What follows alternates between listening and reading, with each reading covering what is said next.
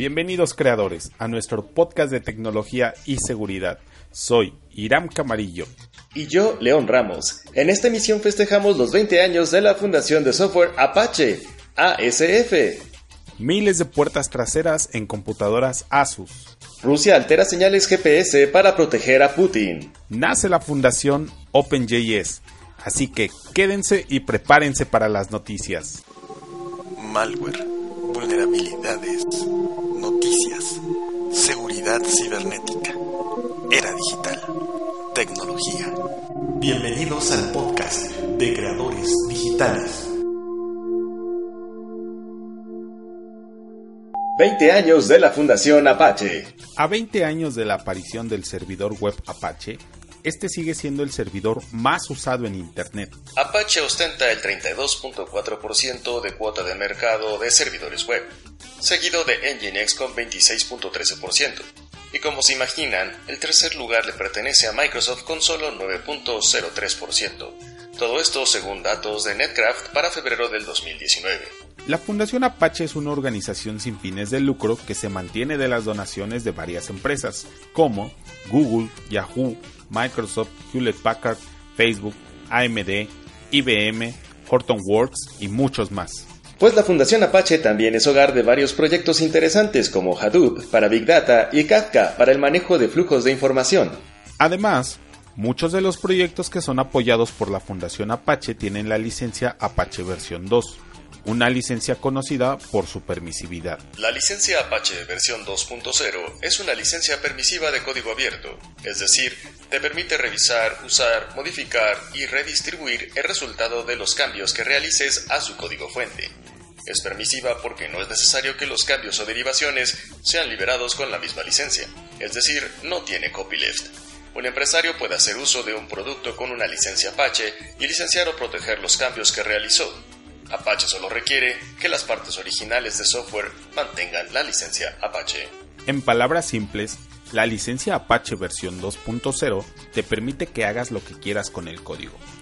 La diferencia contra una licencia GPL versión 3 es que la GPL tiene un copyleft, es decir, si usas código libre para crear tu proyecto, tu proyecto se convertirá en código libre.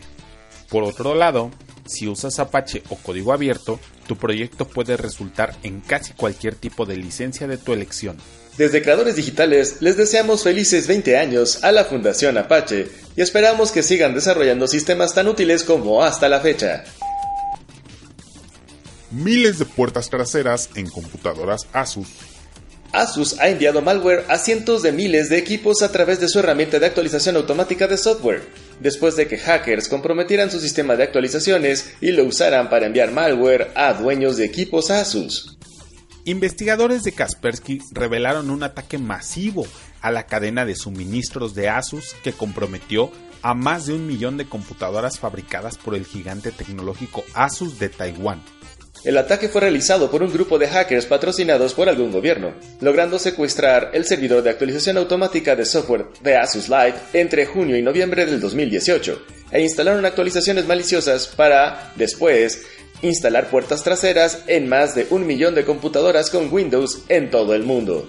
Kaspersky notificó a Asus a finales de enero del 2019, pero Asus negó dichas acusaciones hasta que las investigaciones revelaron que los atacantes tenían el control de la herramienta de Asus. Kaspersky Lab nombró el ataque Operación Shadowhammer. Después de analizar más de 200 muestras de las actualizaciones maliciosas, los investigadores descubrieron que los hackers no querían atacar a todos los usuarios, sino a una lista específica de usuarios identificados por sus direcciones MAC únicas, que estaban incorporadas en el malware. Al igual que los hacks, CCleaner y ShadowPath, el archivo malicioso se firmó con certificados digitales de Asus legítimos para que parecieran una actualización de software oficial de la compañía y no se detectaran durante mucho tiempo. Rusia altera señales GPS para proteger a Putin. Un grupo de investigadores de C4Ads, organización especializada en seguridad, reveló que Rusia está alterando señales GPS tanto en su territorio como fuera de él. El objetivo principal es proteger a su máximo mandatario. Gracias a datos recolectados por la Estación Espacial Internacional, se han detectado 9.883 casos de suplantación de señales GPS.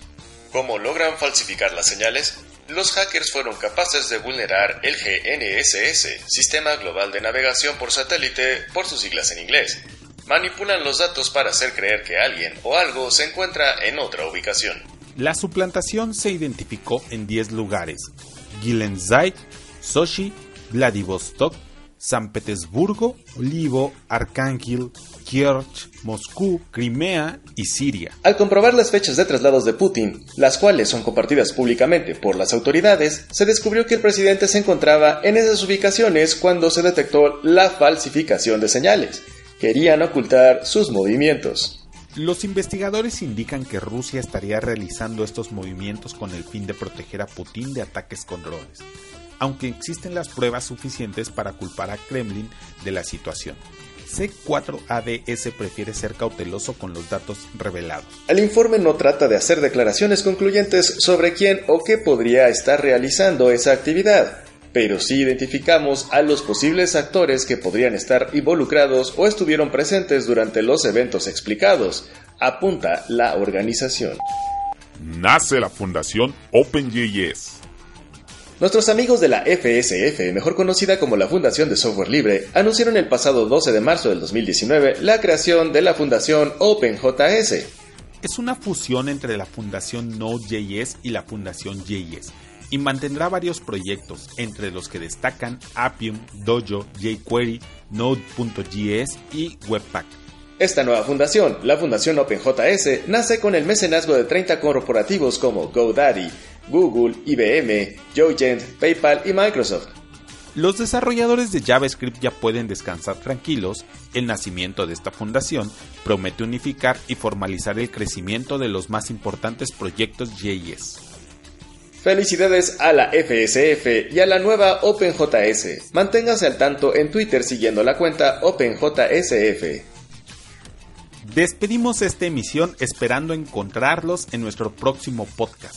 Esperen más noticias como estas y como siempre, hasta la próxima creadores. Estamos en iVoox, Spotify y YouTube. Encuentra las ligas en creadoresdigitales.com. Síganos en Facebook y Twitter.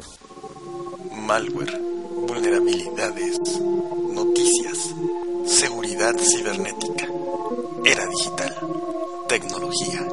Bienvenidos al podcast de creadores digitales.